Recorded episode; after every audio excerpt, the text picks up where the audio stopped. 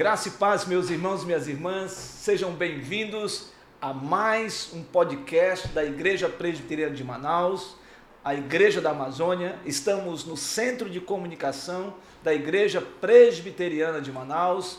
E hoje esse podcast especial que estamos fazendo durante todo este período de outubro, estaremos hoje compartilhando sobre somente a fé mais um dos alicerces dos cinco solas que nós estamos compartilhando.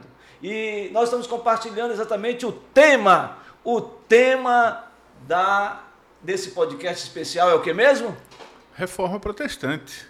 Olha o que está escrito aí. É isso aí, a reforma. Ah, a reforma. A reforma. A reforma. É o que nós estaremos. Agora, não é qualquer reforma. Não. É a reforma. A reforma da tua casa, nem nada. É a Protestante. reforma, Reforma protestante. teológica, não é? E substância. Gostaria de começar hoje, primeiramente, dando boa tarde ao pessoal de Jerusalém, não é?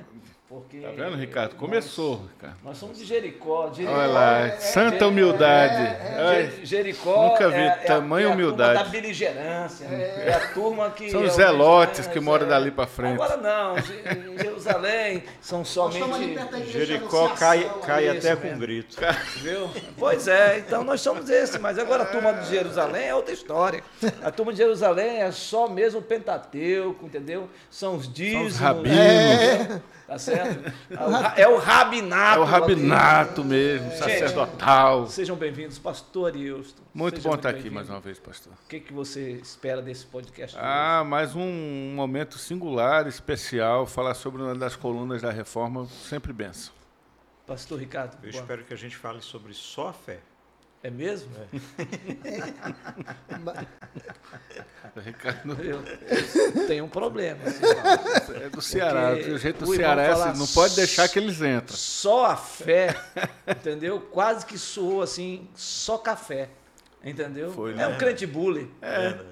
Crente Viu? pouca fé. pouca fé. Pronto. Exatamente. Muito bem. Mas não é qualquer fé, pastor Francisco. Não é aquela fé de Corinthians ia levar o campeonato, não. É a fé em Ei, Jesus começou, Cristo. lá, Aê. começou, os flamenguistas começou. Eita, Olha lá, começou, começou, Todo gente. Olha lá. ligado. Vocês viram, né? E esse podcast especial se dá num feriado, gente. É isso que é o mais importante. Exatamente. Nós estamos exatamente compartilhando esse tempo tão precioso. O pastor Paulo foi bem apropriado quando disse que nós estamos compartilhando somente a fé em Cristo Jesus. E o texto áureo, para que nós possamos falar um pouco da história, da questão da teologia, ah, os aspectos imprescindíveis do porquê somente a fé, nós vamos olhar para o texto de, eh, de Romanos capítulo 1, versículo 16 e 17. Tá? Então, abra sua Bíblia aí conosco, em Romanos capítulo 1, versículo 16 e 17. E eu vou pedir hoje, aquele que tem a voz de locutor de FM, pastor Ricardo, por favor. A MFM, pastor. Me falava tal, Romanos 1, 16, 17. Pois não me envergonho do Evangelho, porque é o poder de Deus para a salvação de todo aquele que crê, primeiro do judeu e também do grego, visto que a justiça de Deus se revela no Evangelho de fé em fé, como está escrito: o justo viverá por fé.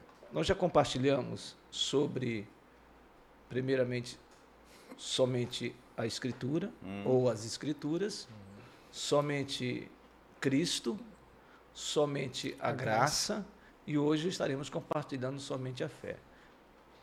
Gostaria de ouvir os irmãos, como a título de introdução do nosso eh, podcast especial sobre a reforma, ah, essa afirmação eh, que nós temos dos nossos homens que herdaram todo esse pensamento da reforma, somente a fé. Pastor Ariosto, hoje, Vamos lá. começar com os irmãos. Tá bom. Olha, tá Pessoal vendo? de Jerusalém Melhorou aí, coisa, hein, Ricardo?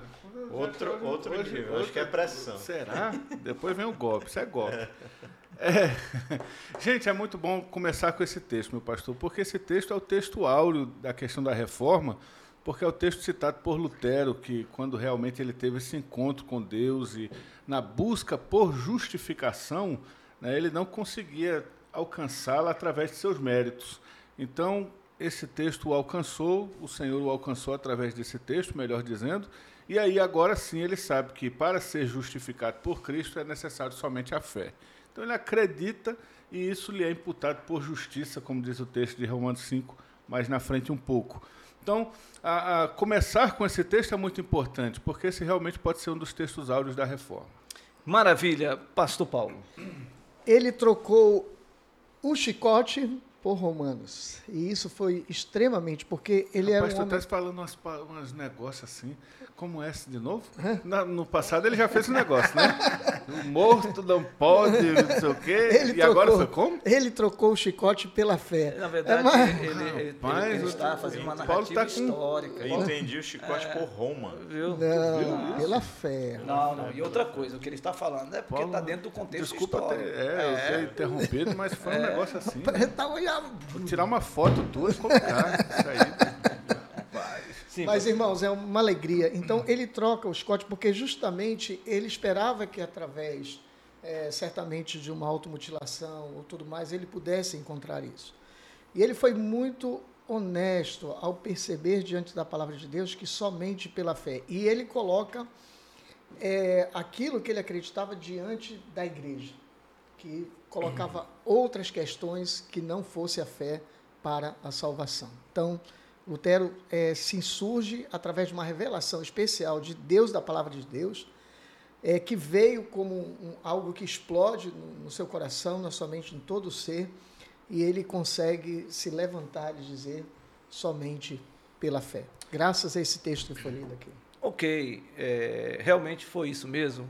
Lutero entendia-se que com um dos instrumentos para que ele tivesse a, obtivesse a salvação era a autoflagelação. Isto a gente sabe de que era um instrumento que não só Lutero, mas como todos aqueles que faziam parte da estrutura clerical entendiam como sendo uma forma pela qual os seus pecados eram purificados e eles entendiam que, que a salvação era como se fosse um ato contínuo, diário, que ele tivesse que fazer para ele manter esse estado salvífico na vida deles, dele. Mas a questão aqui que eu quero levantar, depois de dois compartilharam sobre essa afirmação histórica ah, sobre somente a fé, mas a pergunta, pastor Ricardo, é que fé é esta que Lutero está falando?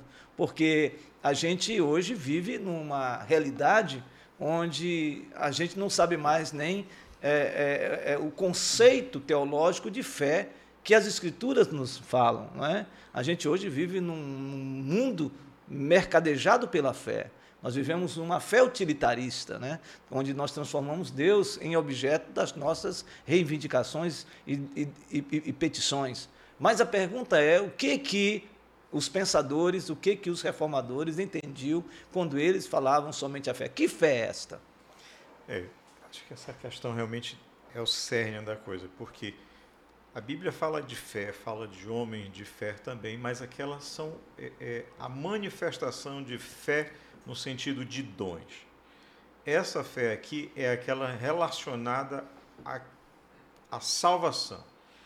Então, quando a Bíblia, quando os reformadores dizem só a fé significa a única forma pela qual eu me aproprio da obra salvadora, regeneradora de Cristo, é pela fé. Então é a fé na em Cristo Jesus e na obra que ele realizou por nós. É essa fé que salva, é essa fé que transforma, é essa fé que muda corações. É isso. Não é a fé comum, né? Aquela fé que eu digo assim, eu tenho fé que esse copo existe. Isso. Não é a crença comum, né? não é a fé de você acreditar que amanhã vai ser melhor. Essa fé tratada no- nos cinco solas é a fé que é o instrumento de apropriação da justificação. É aquilo que realmente faz com que Cristo assuma seu lugar e você assume o lugar de Cristo. E isso só acontece quando você acredita, crê que isso lhe pode ser dado. Maravilha. Pastor Paulo. É, é como eu falei no início, o pastor Arielson agora repetiu, né? A fé ela é uma fé objetiva. Essa palavra no grego é pistos, né? Então tem algo focado no objeto específico.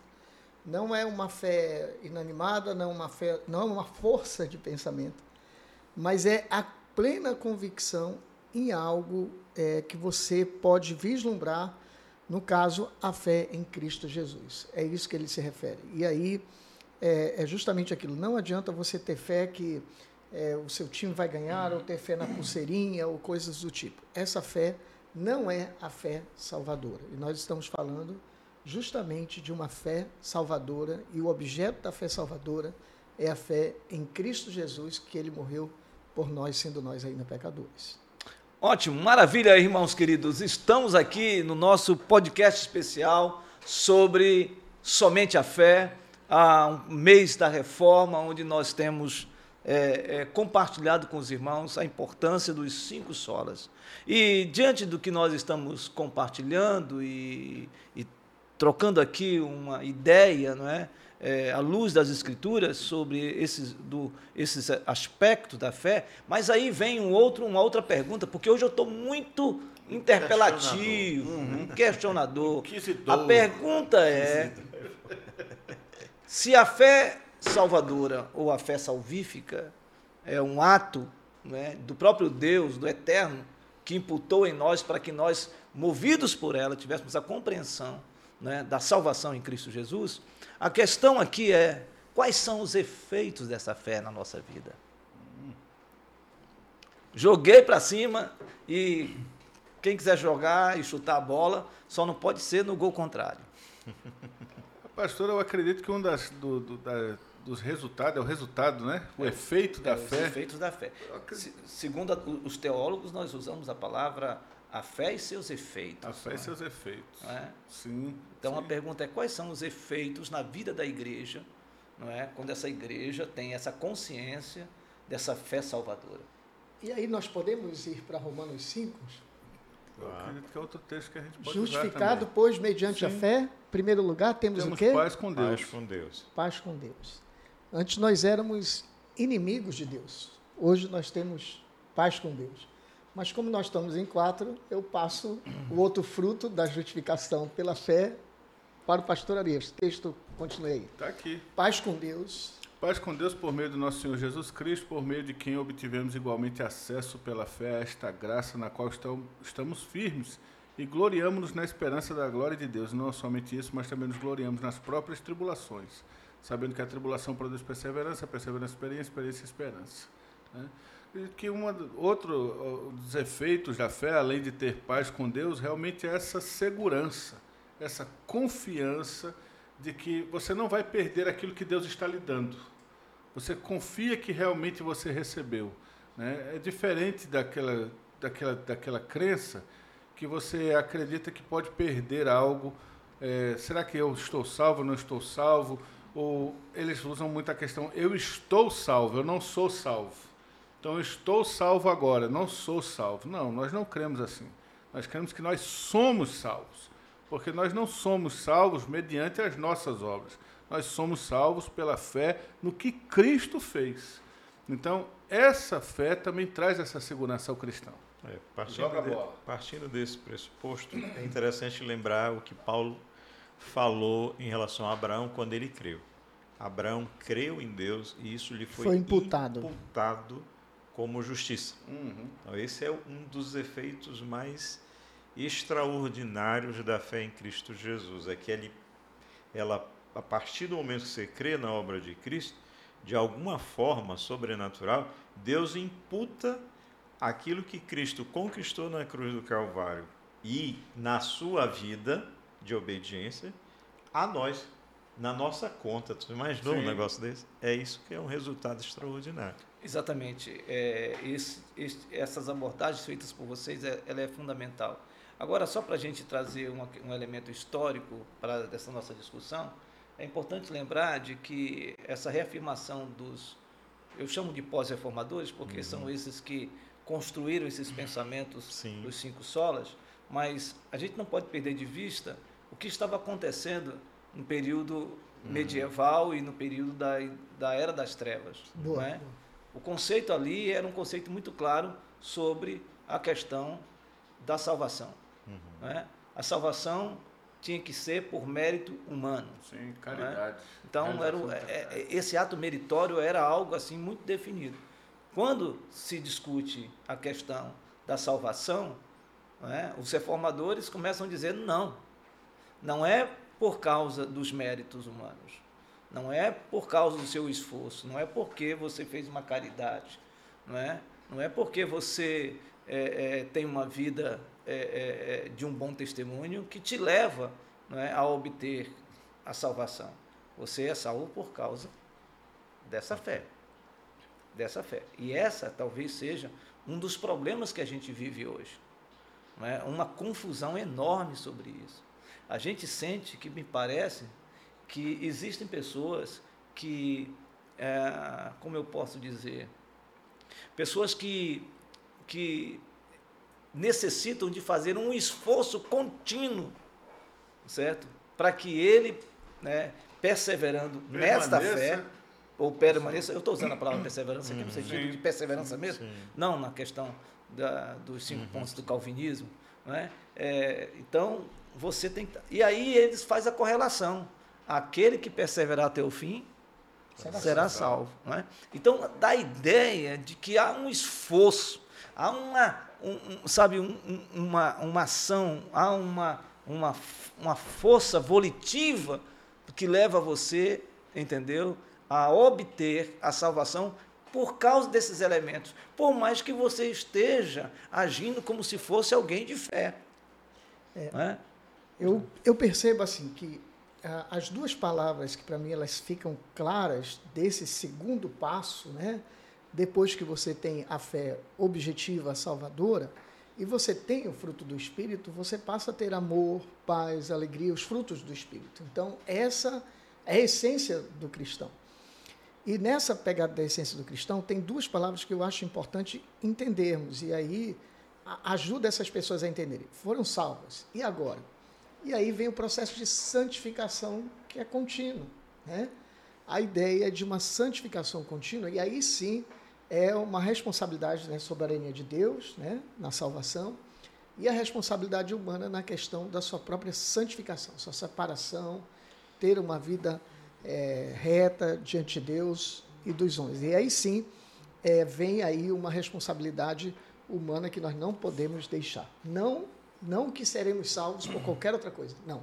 Porque somos salvos, é, estamos no processo de santificação, até a santificação definitiva, e, te, e somos responsáveis é, por sermos é, salvos. É, se o senhor me permite, pastor Não, Paulo, já, né, é, Paulo aos, aos Efésios, aos crentes de Éfeso, no capítulo 2, fala que isso é dom de Deus, né?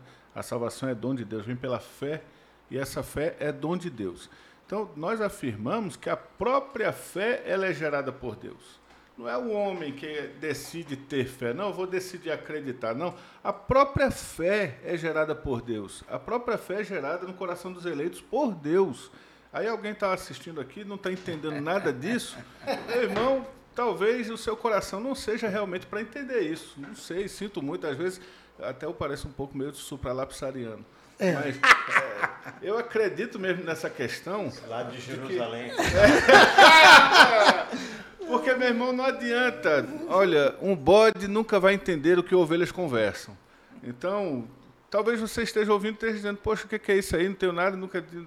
Realmente não é para você. Talvez você não seja um eleito. Mas se você é um eleito, você sabe do que, é que está tratando. Você sabe como é que Deus gerou fé no seu coração e como você aceita isso por fé somente por fé mesmo. É, só lembrar vocês, pessoal, que o pastor Arielston, ele não está aqui chamando você de bode. E nem está chamando você que você não é eleito. O que ele está dizendo para a gente aqui é de que existem pessoas que têm uma enorme dificuldade de compreender esse plano da presciência Sim. de Deus na nossa vida, não é? Que é essa manifestação de Deus em levar o homem ao pleno conhecimento da verdade. É? E é muito difícil mesmo a gente, às vezes, ter esse, essa compreensão. Mas, até mesmo o ato de fé que acontece em nós, é? que nos leva a ter esse entendimento da graça de Deus, é um ato intencional e voluntário de Deus. Uhum. É? Então, você talvez seja uma ovelha que ainda não tenha esta compreensão. E hoje você começa a ter. E é importante isso. Talvez seja uma das crises né, de Lutero por não por Lutero não ter colocado ah, no primeiro momento o livro de Tiago não é? na sua concepção canônica. É. Não é? Mas de carta é, de palha. Exatamente. Ele tinha uma enorme dificuldade, porque ele não conseguia conciliar a fé, Fé e e as obras. obras. né? Né? Então ele tinha essa dificuldade. né? Por quê? Porque quando ele olhava para a realidade não é, das pessoas que falavam sobre a fé como sendo um ato exclusivo salvífico de Deus, não é? Ah, ele dizia, é isso. Mas quando ele vê Tiago dizendo, olha, a fé sem obras é morta, aí ele estava numa crise, mas como é isso? Mas o apóstolo Paulo foi muito claro quando ele disse de que todos aqueles que foram alcançados pela graça de Deus, é? consequentemente, ele é levado a praticar as boas obras em decorrência desse ato salvífico de Deus. E isso é muito importante, pastor Ricardo. As obras são as consequências e as evidências, né? e né? as evidências de uma fé verdadeira. Eu acho que a gente precisa voltar de novo para esse ponto Sim. que o senhor trouxe, que é a questão histórica, para ficar muito claro. Na época do- do- dos reformadores, a ideia que a igreja pregava é que para que você fosse salvo, você precisava merecer. E a forma como você merecia era praticando boas obras. E aí vem a reforma e diz: não, não é por aquilo que eu faço ou você faz, mas é por aquilo que Cristo Fez. fez. E quando você deposita a sua fé naquilo que Cristo fez, você tira de sobre si toda a, a possibilidade de ser responsabilizado pela, pela salvação que Deus providenciou. Eu ouvi uma certa vez, ou li num livro certa vez, que dizia o seguinte: só existe dois tipos de teologia. Aquela que dá toda a glória a Deus e aquela que a divide com o homem. Então, aquela que dá toda a glória a Deus diz que é somente pela fé. Aquela que divide com o homem é Deus fez, eu faço a minha parte. Ou então, Deus fez e eu faço também. Eu faço também. É. Porque Ajuda- hoje, ajuda. talvez, talvez hoje a gente já esteja chegando nesse nível. No nível que a gente observa que a- a coisa está tão humanística, entendeu? Que o homem se tornou o centro É. dessa, dessa compreensão sobre eh, os seus atos E, pastor, salvadores. pastor Francisco, o senhor imagina Paulo está preso junto com, com, com Silas, eu acho, numa marmorra, preso, e eles, à meia-noite, louvando a Deus, acontece um terremoto, um terremoto diferente, porque ao invés de derrubar tudo, solta cadeias, solta as correntes, E, e a porta. é, e abre as E abre as portas. portas. E quando o carcereiro chega, ele, ele olha, ele vê as portas abertas, ele diz, os prisioneiros fugiram, eu vou ser morto. E ele resolve tirar a própria vida. E aí Paulo diz assim, olha, ninguém fugiu. Aí o carcereiro faz uma pergunta estranha, ele diz, né? O, o que farei, né? O que, que eu faço para a salvação?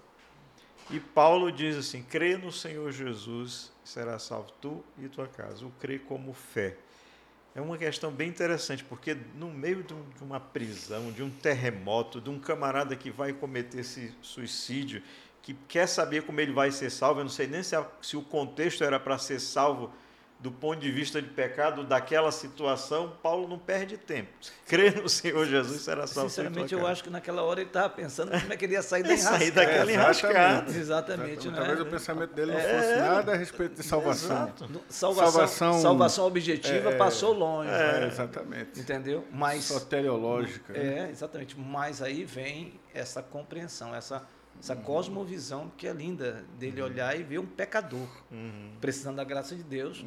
E eu penso, eu fico imaginando que aquele aquele aquele sentimento de inquietação e a- ele estava atordoado aquele aquele carcereiro. Paulo certamente deve ter lembrado dele lá no caminho de Damasco também. É verdade. atordoado, dizendo: E agora? Quem és tu, Senhor? Sim. É verdade. É. E o, o camarada pensa numa situação, numa- questão circunstancial que desencadeou o desejo de morte. E, Paulo, e ele pensa do ponto de vista material, como é que eu me livro disso? E Paulo diz, olha, qualquer situação, qualquer Você problema tá passa por, por essa solução primária. Que é Morto Cristo você Jesus. já está, meu amigo. Não é? É, alguém mais quer fazer algum complemento sobre este assunto especificamente? Então, Eu- estava pensando penso- na questão da santificação e justificação que o pastor Paulo Isso. levantou, Né? Lembrando que a santificação realmente é um processo que a gente começa a ter depois de sermos alcançados por Cristo, mas a justificação é um ato uhum. único que só acontece uma vez e nunca mais. Né? Então, nunca mais. Exatamente. Esse, então, esse, na é. verdade, eu li um livro uma vez hum. de que o, o, autor ele faz uma comparação de Jesus, não é que é o Jesus o justo, uhum. mas ele diz que ele é justo e justiceiro entendeu? Uhum. No sentido de que, uhum. ao mesmo tempo, ele está ali para nos justificarmos com o seu ato expiatório na cruz do Calvário, mas ele também se fez, né? ele teve a posição, a, a, foi partícipe no processo nessa aliança da redenção com o Pai. Isso é uma coisa extraordinária. Sim. Completando, a justificação realmente é esse ato jurídico, né, legal, de declarar o homem justo. Né? Como, Declara, como, diria, vez. como diria o pastor Ricardo, é um ato forense. Um né? ato forense. É, esse, né? E acabou de uma vez por todas. É, né? Eu estava pensando mais no pessoal de Jerusalém, como pensa muito na questão das obras, né? Hum. Ah, essa relação entre fé e obras, ela, ela é importante, né?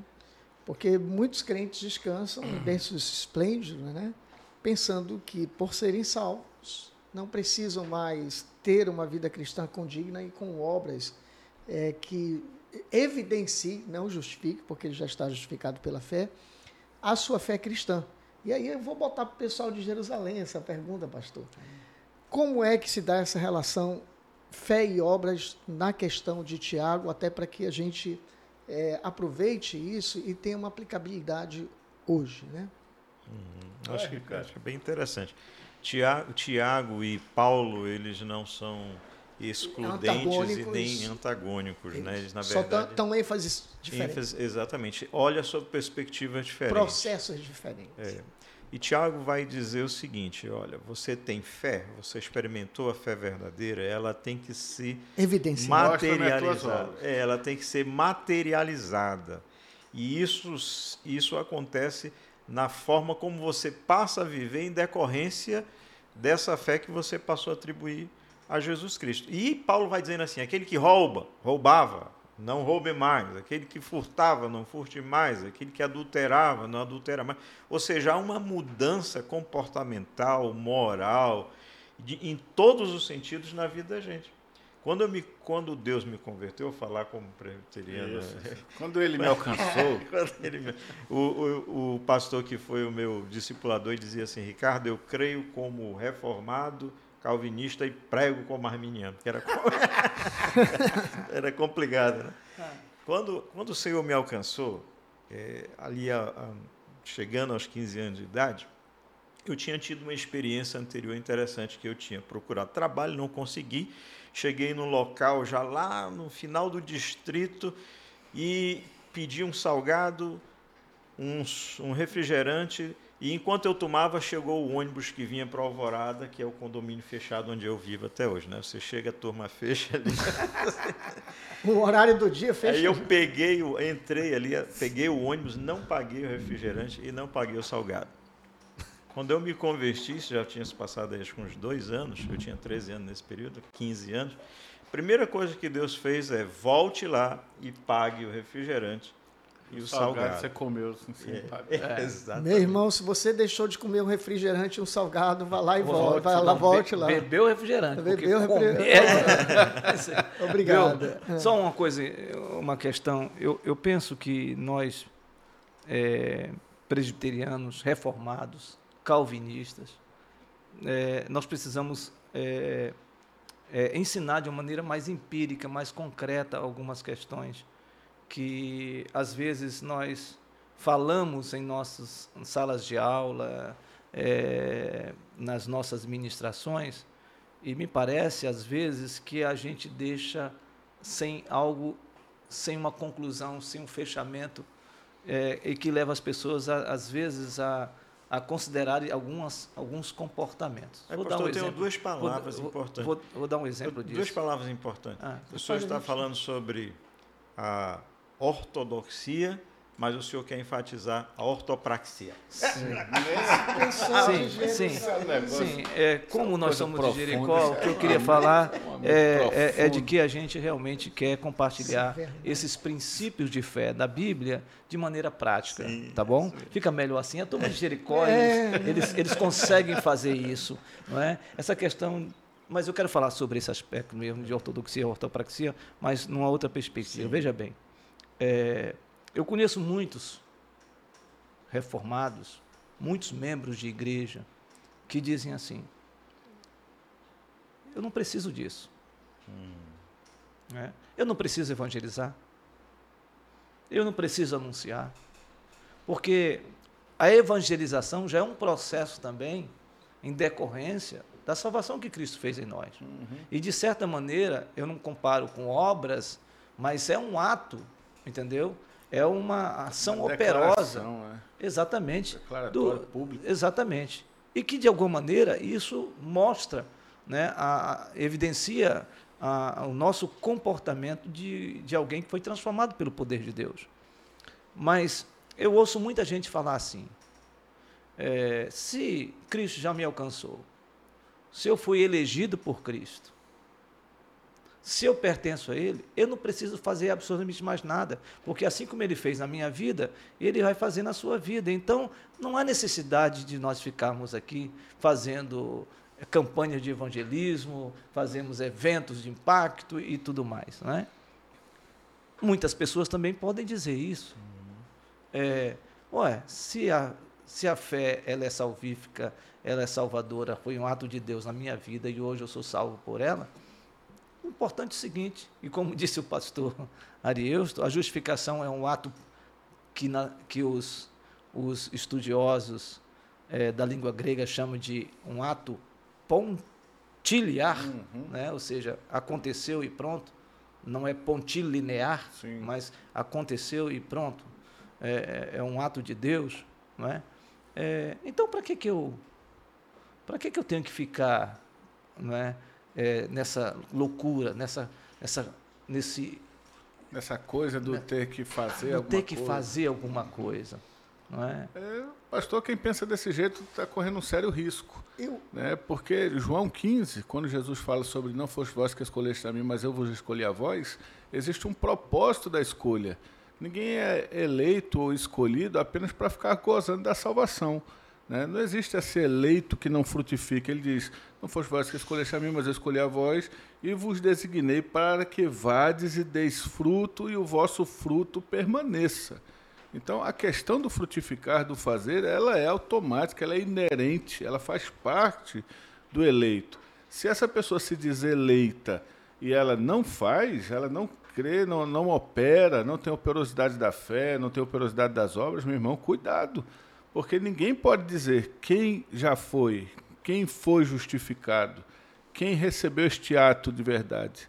né? Isso aí nós vamos saber realmente eh, de forma peremptória naquele grande dia. Mas eh, eu acredito que eu sou um eleito. Mas se eu não tenho marcas de um eleito, cuidado, meu irmão. Talvez você esteja se enganando. me permita aí, pastor Francisco. Jesus aproximando falou dizendo: "Toda autoridade me foi dada nos céus e na terra. Ide, portanto, e fazei discípulos em todas as nações, batizando-os em nome do Pai, do Filho e do Espírito Santo, ensinando a guardar todas as coisas que vos tenho ordenado. E eis que estarei convosco todos os dias até a consumação. Uma ordem clara, expressa do Senhor Jesus. Mas a questão é, se não fizermos essa comissão, teremos pecado por omissão. exato. Agora, nós estamos falando aqui dessa ortodoxia. Mas vamos do ponto de vista Prático. prático, né? É, quando a gente vê igrejas que têm 20, 30, 40, 50, 60 anos, não é? com aquele grupo de pessoas, Não cresce. não cresce, não se desenvolve. não avança. E tem gente que não gosta mesmo disso, não quer que parece que a coisa avance, porque tem aquela célebre frase, o que importa é a qualidade, não Não a qualidade. quantidade, não é?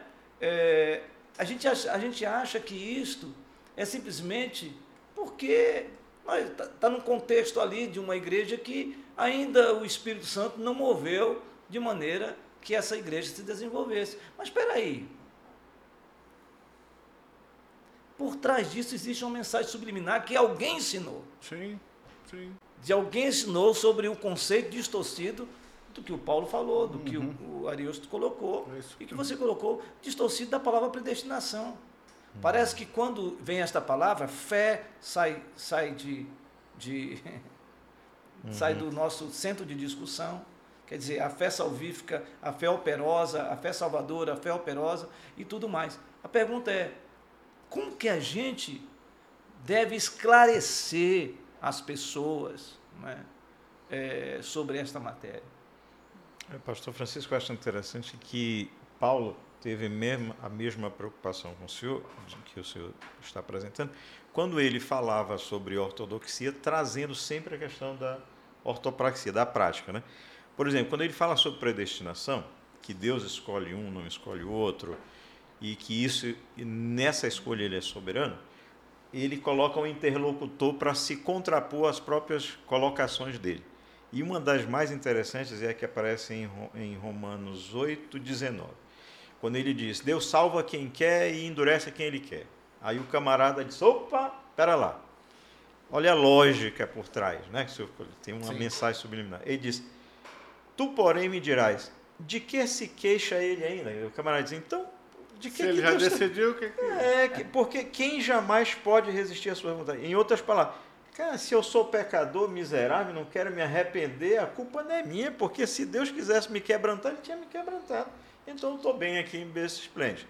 E a ideia é mais ou menos, essa é a mensagem subliminar, né? Se Deus escolheu, se Ele predestinou e, e, e, e é absoluto que ele, o eleito será alcançado, porque foi por Ele que Cristo morreu, então não preciso fazer nada. E as igrejas se acomodam em relação a isso. O Eu penso- pastor, o presbítero, o Eu, diabo. eu penso que a predestinação ela é um pacote, ela não é uma coisa Sim. só, entendeu? Ela vem acompanhada de um monte de coisa, Principalmente os meios. e os meios E os fins e, o- e o resultado. e o resultado, entende? Então eu não sei quem são, mas se Deus imputou em mim e esta graça maravilhosa que revela que eu fui um escolhido por Ele, pela graça dele, mediante a fé, então peraí, eu preciso agora me mexer. Eu preciso mexer, porque aí eu sou levado a uma compreensão dessa graça tão maravilhosa, tá certo? Que eu preciso exercitar né? e crer no Evangelho para que esse Evangelho seja compartilhado com as pessoas. Então, nesse sentido, não é que eu coopere para a salvação, mas nesse sentido, eu me torno um cooperador da obra de Cristo, que a própria palavra fala Sim, dos Paulo cooperadores. usa isso, né? Exatamente. Não é? e, e aí vem o desafio para a igreja. Porque senão a gente vai ter um monte de gente dizendo assim: quem são os eleitos aqui? Todo mundo levanta a mão. Eu pergunto: o que você está fazendo? Exatamente. Essa é a pergunta. Não é? E outra coisa, prática de boas obras também envolve não somente o instrumento de caridade, mas de comportamento, Hum. de na minha fala, Testemunho. meu testemunho, não é? as minhas atitudes. É? Como que eu posso dizer que eu sou um eleito de Deus, que eu vivo o tempo todo azucrinando a vida de outro, não é? gerando. Mentindo, fofocando, causando intriga. É verdade. como. Dando causa de, como do nome jorra- de Deus ro- ser jorrar blasfemado. água né? salgada e água doce de uma fonte só. Não dá. Muito bem, gente, nós estamos aqui no nosso podcast hoje. O negócio hoje está pegando. Estou sentindo que o ambiente, o ambiente hoje é porque não tem nem. Eu tô, assim, tá mais harmônico. tempo de tá mais harmônico. né? É, eu estou achando que nós quebramos a barreira de Jericó e Jerusalém. É. Acho. a Nós estamos muralha. agora no Monte Sião, todo É mundo Todos. na bênção. Pessoal, esse podcast está sendo gravado porque segunda-feira é feriado aqui na nossa cidade, não é? E por isso nós estamos reunidos gravando, mas você pode escrever, você pode fazer suas perguntas que no próximo podcast, o último desta série, somente a Deus toda a glória, nós estaremos compartilhando e fazendo, respondendo as perguntas de vocês, tá bom? Então, Só por as favor, perguntas que nós queremos. As perguntas que vocês podem fazer, mas nós responderemos somente aquelas que nós queremos. Tá Exatamente. certo? Muito bem, gente. Vamos fazer as considerações finais sobre a, somente a fé. Pastor Paulo. Meu irmão, minha irmã, você que está nos ouvindo, nesse, nos vendo nesse podcast, é importante o significado de que a fé ela tem um objeto específico, que é a pessoa de Jesus Cristo que morreu na cruz por você, entregou a sua vida por você e é nela que você tem que depositar a sua fé. Porque você é salvo, você depositou a fé em Jesus Cristo, você vai ter os frutos da justificação evidentes através do próprio Espírito Santo de Deus na sua vida. Que Deus abençoe a sua vida ricamente. Maravilha, pastor Arilson. Eu vou terminar polemizando mas a questão da salvação, dizendo que o salvo não perde a sua salvação. Não é possível que o salvo perca a sua salvação. Não tem essa possibilidade. Porque a salvação não é nossa, não é, não é da gente. A salvação é de Deus. Eu só posso perder aquilo que é meu. Se a salvação não é minha, como é que eu posso perdê-la? É Deus que me dá, é Deus que me concede, é Deus que faz permanecer e é Deus que me levará até o fim. Então creia assim e não deixe de praticar boas obras, não deixe de fazer aquilo que Deus quer que você faça, porque isso evidencia que você é salvo. Maravilha. Pastor Ricardo. Todos os encontros de Jesus com alguém, ele sempre disse: A tua fé te salvou. Vá e não peques mais.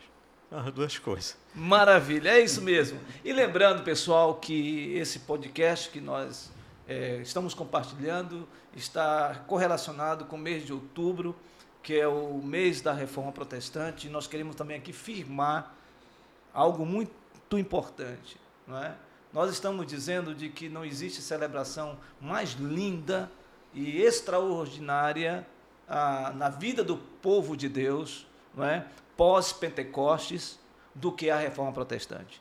Então, não existe Halloween, não existe qualquer outra celebração humana que possa expressar a grande bênção que Deus nos deu, que foi a sua palavra, o retorno da igreja à palavra de Deus. Então eu quero desafiar você, papai, mamãe, que você no dia 31 de outubro você possa chegar para o seu filho de maneira pedagógica e mostrar para eles que Jesus Cristo é o caminho, a verdade e a vida. Ninguém vem ao Pai senão realmente por Jesus Cristo, e isto se revela na palavra de Deus, somente na palavra de Deus. Que você, jovem, adolescente, levante o estandarte da palavra de Deus, não se envergonhe do Evangelho, seja na universidade, seja na escola, seja com seus amigos, não se envergonhe, continue reafirmando aquilo que é fundamental para a salvação do homem e da mulher, que é o Evangelho de Cristo Jesus. E você que já tem uma caminhada cristã,